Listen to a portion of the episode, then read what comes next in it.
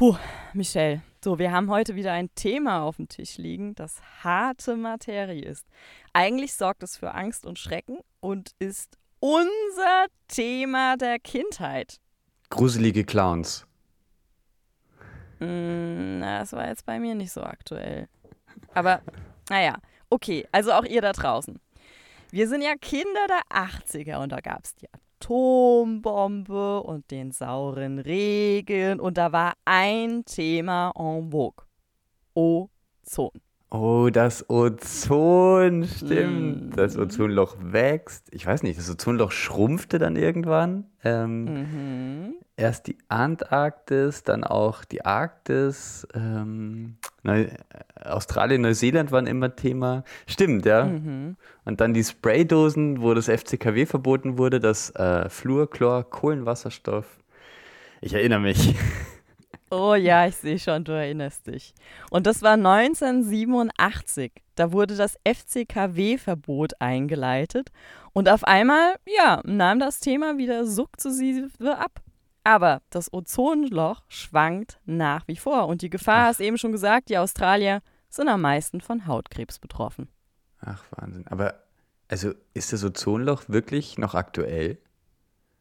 Tja, da sind wir schon mitten in der Diskussion. Vor allen Dingen, ist es wahr oder ist es falsch? Da gingen die Meinungen auch immer auseinander. Und das erfahren wir heute in dem Buch Ozon, Natur- und Kulturgeschichte eines flüchtigen Stoffes von der Herausgeberin Efi Zemanek. Ja, und warum Herausgeberin? Weil unter ihr mehrere Autoren geschrieben haben, nämlich sie selbst, dann Stefan E. Mais, Sebastian Krebsmühl, Annalena Erhardt, Stefan Böschen, Elke Hertig und Jens Söntgen. Moment, der Name Söntgen sagt mir etwas. Mhm. Du hast schon mal ein Buch von ihm vorgestellt. Staub? Staub. Da war er, ja, ja, da war er Alleinautor. Er ist Chemiker und Philosoph. Stimmt, ja, ja, ich erinnere mich. Wie konnte ich das vergessen?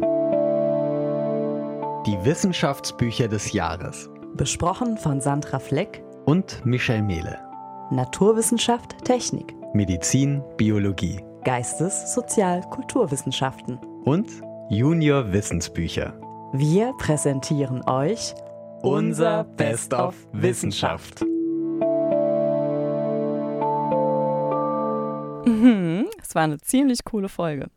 Ja, und seit 2002 ist Söntgen wissenschaftlicher Leiter des Wissenschaftszentrums Umwelt der Universität Augsburg und somit Mitbegründer und Herausgeber dieser Buchreihe, nämlich der Buchreihe Stoffgeschichten. Und da gibt es auch noch Zucker und Holz, Uran, Phosphor und so weiter. Spannend. Hey, Sandra, irgendwie haben es dir die Kulturgeschichten angetan, oder? Mm, Ja, in der Tat, das muss ich wohl zugeben. Aber sobald ich mich für ein Thema entschieden habe und das Buch dann in Händen halte, bemerke ich selber erst und denke mir so, ey, schon wieder eine Kulturgeschichte. Hm. Aber ich muss sagen, dass es bei komplexen Themen, und Ozon ist so ein Thema, durchaus Sinn macht, denn die Gesamtheit muss erst erfasst werden, bevor man zu dem einen spezifischen Punkt gelangen kann. Okay. Ja, was ist denn so komplex am Ozon? Das ist ja ein Gas, oder? Mhm. Also Ozon ist ein dreiatomiges Sauerstoffmolekül. Das chemische Kürzel lautet O3. Und ja, es ist ein Gas. Da sind wir in etwa bei 15 bis 50 Kilometer Höhe, also von der Erde ausgerechnet. Es entsteht unter sehr viel Energieeintrag, also UV-Strahlung, die dort oben besonders stark vorkommt. Aber Ozon schützt ja auch vor UV-Strahlung. Das verstehe ich jetzt nicht genau. Mhm. Also ganz oben ist das Ozon gut, da wird die UV-Strahlung wieder reflektiert und bei uns oben ist es eher nicht so gut. Ja, und genau diese Atmosphäre, also diese Stratosphäre genauer gesagt, beginnt ab 15 Kilometer. Da darf das Ozon sozusagen bleiben. Ah, und das ist nicht überall gleich, sozusagen. Nein, das variiert tatsächlich. Wir haben ja schon gehört, Australien, da ist das Ozonloch eher, ja, sehr dünn oder vorhanden oder je nachdem, wie wir es Experten dann auch benennen mögen. Und allein in Österreich gibt es Unterschiede. Also im Pinzgau oder Kärnten ist das Ach, was? Ozon höher als in Vorarlberg. Ja. Aber wir brauchen uns keine Sorgen machen. Wir überschreiten noch lange keine Grenzwerte. Okay, okay. Ähm, ja, was hat denn der Söntgen dazu beigetragen? Also der Söntgen macht im Buch den Auftakt und fasst die Entdeckungsgeschichte des Ozons zusammen. Weiters gehe ich dann noch auf Inhalte der Kapitel von Herausgeberin Efi Zemanek ein, zum Beispiel Allheilmittel oder Gift, Medienkarriere des Ozons oder Satire und von Elke Hertig dann noch das bodennahe Ozon. Aber ja, mehr ging sich diesmal für die Folge nicht aus. Es waren vier Kapitel und acht hätte ich insgesamt lesen müssen. Okay, okay. Na nee, dann schieß los. Also dann starten wir auch mit Jens Söntgen. Sein Kapitel lautet Oh, eine Entdeckungsgeschichte des Sauerstoffs und des Ozons. Ich zitiere gleich mal. Die Luft ist im alltäglichen Leben vor allem ein unsichtbares Medium. Und in unserem alltäglichen Leben wird sie oft mit nichts gleichgesetzt. Man hat zum Beispiel er, sie ist Luft für mich, um auszudrücken, dass man sich entschlossen hat, jemanden zu ignorieren. Andererseits ist bekannt, dass Luft eigentlich kein Nichts, sondern höchstens ein fast nichts ist. Tatsächlich erkennt man in manchen Situationen, dass es ein sehr notwendiges Etwas darstellt, nämlich dann, wenn sie fehlt, wenn man keine Luft mehr bekommt, beziehungsweise die Luft dünn ist, wie es auf hohen Bergen der Fall ist. Und ja. so weiter und so fort. Ja, ein Wortkünstler der Söntgen. Das haben wir auch in dem Buch Staub erleben dürfen. Aber ja, stimmt, die Redewendungen sind gang und gäbe. Ja, und mit der Sprache, da kann ich mich nur anschließen. Und der Begriff Gas stammt von einem Nachfolger Paracelsus, nämlich von van Helmont. Die Paracelisten glaubten, dass das eigentlich Wirksame oft unsichtbar und ungreifbar ist. Das erste Gas, das von Helmont identifiziert war, war Kohlendioxid, also CO2 ein Kohlenstoffatom in Verbindung mit zwei Sauerstoffatomen. Und übrigens, Paracelsus war ein Schweizer Arzt um 1500. Äh, wir befinden uns zu Zeiten Michelangelos, der das jüngste Gericht mhm. in der mhm. Sixtinischen Kapelle fertigstellt. Und wir finden uns vor allen Dingen in einer Zeit des Metaphysischen. Also, was das heißt, das haben wir ja schon in unserer Folge die Ermordung des Professors Schlick näher erläutert. Mhm. Aber kurz nochmal. Es ist eine philosophische Disziplin, die naturwissenschaftliche Zusammenhänge zu erklären versucht, aber nicht empirisch, sondern total spekulativ argumentiert. Okay. Und war Gas dann eine metaphysische Definition von Van Helmont? Mm, ja, so ein wenig. Also so wirklich greifbar war ihm diese Materie nicht. Also es gab für ihn den Ausdruck Gas und dann gab es den Ausdruck Plas. Also das setzte er entgegen und Plas war für ihn wie eine fernwirkende magnetische Kraft. Ja. Dennoch haben die Forschergenerationen nach ihm den Begriff Gas immer wieder verwendet. Und ja, jetzt kommen wir doch einfach mal zum 18. Jahrhundert, bevor wir da weiterdoseln. Uh, 200 Jahre weiter. Aber wir bleiben noch immer ein wenig metaphysisch oder besser gesagt theologisch.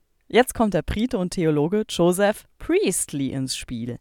Er schien immer alles zu wissen und experimentierte viel. Wir kennen von ihm heute einen Schulbuchversuch, der eigentlich schon ein Klassiker ist.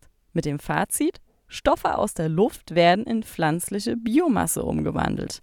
Das heißt, er schloss eine Pflanze unter einen Glaszylinder, sie ging ein. Er schloss eine Maus unter einen Glaszylinder, sie starb. Er schloss eine Pflanze und eine Maus unter einen Glaszylinder und beide überlebten. Ah, ja, den Versuch kenne ich. Auch die Kerze erlischt in Windeseile in einem geschlossenen Glasgefäß. Mhm, vollkommen richtig. Priestley hatte erkannt, dass die Pflanze der Umgebung einen Stoff abgibt, die die Kerze und die Maus zum Überleben brauchen, nämlich Sauerstoff. Mhm. Etwas später, 1804, war das Grundprinzip der Photosynthese vom Schweizer de Saussure beschrieben und in der Folgezeit konnte man festhalten, dass der Verbrauch von aufgenommenem Kohlendioxid der Abgabe von Sauerstoff entsprach. Bei der Photosynthese entsteht Zucker, das aus den gleichen Atomen besteht, also sechs Kohlenstoffatome und sechs Sauerstoffatome. Hinzu kommen zwölf Wasserstoffatome. Die sind auch noch dabei. Also jetzt haben wir schon viel über Sauerstoff, 2O und Kohlendioxid, 2O und ein C gesprochen. Was ist denn jetzt mit dem dreiatomigen Sauerstoff, 3O, also dem Ozon? In Söntgens Kapitel werden dann noch weitere Experimente ausgeführt. Eins von Scheele, dann von Lavoisier, Schelling oder dem russischen Chemiker Wladimir Vernadsky, der auch den modernen Biosphärenbegriff entwickelt hat. Und dann sind wir auch schon flux 1853 mit Christian Friedrich Schönbein in Wien. In Wien. Er hat auch die Brennstoffzelle entdeckt und das Thema Sauerstoff extrem beforscht. Aber eine der wichtigsten Entdeckungen, so sagt Söntgen, ist das Ozon. Naja, ganz naheliegend ist jemand, der sich viel mit zweiwertigem Sauerstoff dann auch mit dem dreiwertigen beschäftigt. Ja, das war absolut naheliegend. Und selbst schrieb er eins an den deutschen Chemiker Justus von Liebig, Zitat, Im Laufe der letzten Monate habe ich mich einzig und allein mit dem Sauerstoff beschäftigt, mit dem ich nun einmal so verwachsen bin, dass ich fürchte, während des Restes meines Lebens werde ich zu nichts anderem kommen. Und dann, Peng, aus O2 wird O3. Oh ja, oh ja, oh ja. Und deswegen ist Söntgen auch so wichtig, die Historie in seinem Kapitel darzustellen. Ja, dass man ein Gefühl dafür bekommt, wie schwierig es eigentlich ist, dann auch wirklich Ozon zu entdecken. Ja, das kam nicht von heute auf morgen. Mhm. Schönballen befand sich in einer Zeit, wo man durchaus schon von Atomen sprach, aber er näherte sich seiner Entdeckung Ozon über den Geruch. Ach was, über die Nase. Mhm. Auch da wieder ein lustiges Zitat. Nunmehr im Labor untersuchte Schönbein die Ursache des Geruchs mit chemischen Mitteln. Und da stellte er durch verschiedene Versuche fest, dass er nur in dem durch Elektrolyse erzeugten Sauerstoff bemerkbar ist, nicht aber in dem gleichzeitig entstehenden Wasserstoff.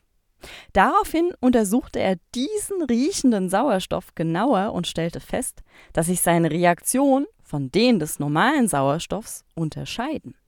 So ist er etwa in der Lage, blankes Silber zu schwärzen und Gummi brüchig zu machen. Das Gas lässt sich eine Weile aufbewahren, ist aber nicht dauerhaft haltbar und zersetzt sich offenbar besonders rasch bei Hitze. Das kann man sich heute eigentlich gar nicht mehr vorstellen, unter welchen Bedingungen die damals vor, ich weiß nicht, 100, 200 Jahren geforscht haben. Ähm, aber irgendwie immer, also immer diese kindliche Neugier. Ich finde das wirklich ähm, schön, schön zu sehen. Ja, das ist was Feines. Und vor allen Dingen, was auch hätte alles irgendwie passieren können, ja? Unglaublich. Ein paar Eigenschaften sind ja in dem Zitat schon genannt. Er hat dann Mhm. auch noch erkannt, dass Ozon bleicht und auch die Atemwege reizen kann. So, Ja. und jetzt kommen wir nochmal nach Wien, 1853. Was passierte da? Naja, er tingelte mit einem Farbstreifen durch die Stadt. Das heißt im Detail, ist Ozon in der Luft, färbt sich der Teststreifen durch Freisetzung von Jod blau. Also es waren sozusagen die ersten luftchemischen Messungen, die bis ins Jahr 1920 fortgeführt wurden. Wir sind gefühlt schon am Ende der Folge äh, und noch immer bei Kapitel 1. Hm, Ja, ich weiß, aber hm, wir müssen verstehen, worum es geht und dass, dass wir dann auch mitdiskutieren können. Okay, okay. Also, wie geht's weiter?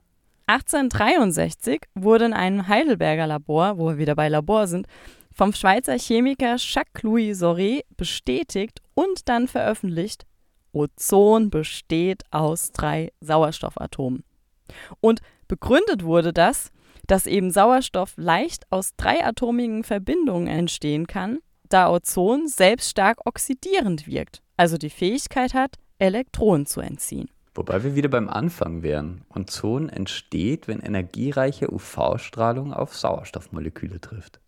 Mhm. Und dann hätte ich gesagt, springen wir zum Kapitel Allheilmittel oder Gift. Ozon wird hier anhand von einer Laiendiskussion näher beleuchtet. Kurzum, welches Verständnis über Ozon wurde über die Jahre in der Literatur festgehalten? Primär geht es hier um Theodor Fontane.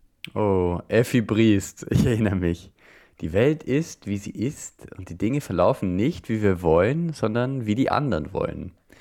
Also, wann war das? Eh so um die Zeit des Ozons, oder? Ja, ich glaube, einen Ticken später. Und bei dem Laiendiskurs ging es immer um Ozon als Antiseptikum. Also, Zitat. Dennoch hat der Glaube an das Ozon als Antiseptikum und Heilmittel im letzten Viertel des 19. Jahrhunderts in der bürgerlichen Öffentlichkeit Konjunktur. War die Luft, also wohlbemerkt gefühltermaßen, nicht ozonreich genug, so wurde dem nachgeholfen. Wie Fontane berichtet, wurde selbst im Luftkurort Ozogen versprengt. Er meinte damit das Ozonwasser, das seinerzeit als Desinfektionsmittel in Räumen verwendet und sogar getrunken wurde. Oh, wow. Warum dies wenig sinnvoll ist, erläutert wiederum Meyers Konversationslexikon. Und so weiter und so weiter. Moment, Moment. Du redest von erst von Fontane, dann von Meyers Konversationslexikon. Was jetzt? Also das Kapitel zeigt ja verschiedene Beispiele auf, wie Ozon äh, zu der Zeit aufgefasst wurde und darunter natürlich auch Lexika. Zum Beispiel kommt auch der Brockhaus vor. Und was steht da im Brockhaus? Ja, Moment. Ähm, ja. Wenn daher bei der Schilderung eines Kur- oder Badeorts unter den Vorzügen der große Ozongehalt der dort herrschenden Luft hervorgehoben wird, so ist eine solche Behauptung in dem Sinne, in welchem sie aufgestellt wird, ohne naturwissenschaftliches Fundament und auf die Rechnung der Reklame zu schreiben, da von heilwirkenden Wirkungen des Ozons absolut nichts bekannt ist. So viel auch von Laien davon geredet wird. Kurz gesagt, es ist Quatsch. Also doch nicht Ja. so toll und antiseptisch, wie Fontane vermutet. Mhm, vollkommen richtig. Und da schreibt Zermanek noch, Fontane wandte sich dem Ozon etwa zu dem Zeitpunkt zu, als der fachwissenschaftliche gelehrte Diskurs langsam übergriff auf einen öffentlichen, hier verstanden als die Öffentlichkeit massentaugliche Zeitung oder Zeitschrift, Sauerstoff sei bei Fontane eindeutig konnotiert und Ozon eher schlecht. In seinem Roman Stine heißt es über die Figur Baron Papageno, also nicht Mozart Zauberflöte, wir sind Ja, bei ja. Fontane. Er wohne von alter Zeit her drei Treppen hoch, weil er das seiner Meinung nach erst in etwa Dachhöhe beginnende Ozon auch in seiner Berliner Abschwächung nicht missen wollte. Okay, wow.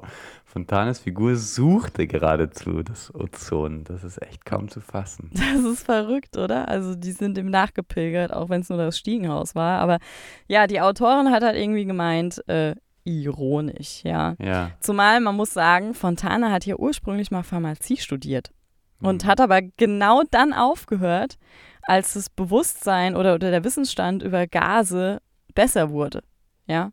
Und äh, man muss aber auch sagen, dass im letzten Lebensjahrzehnt dann das Ozon aus seinen Werken verschwand, ja. Es ist eben ein weites Feld, um hier Effi Bries nochmal zu bemühen. Ähm, Mhm. Und der Brockhaus sagt ja auch, keine heilsame Wirkung ist bekannt. Mhm. Also bei der Konzentration kommen verschiedene Dinge zusammen. Eine Illustration in der Mitte des Buches macht es verständlich. Ah, schön. Es gibt ein paar Bilder. Wie kann ich mir die vorstellen? Erst einmal so Mitte des Buches findest du irgendwie ganz viele Seiten, die auf einmal bunt sind und dann halt eben äh, Bilder haben. Es sind primär Stoffkreisläufe zu sehen, auch Satellitenbilder von der Erde oder einen historischen Zeitstrahl, der von der Entdeckung des Ozons über verschiedene Experimente und so weiter bis zum heute bzw. 1987 und darüber hinaus führt. Ja. Okay. Also Ozon auf einen Blick. Mhm.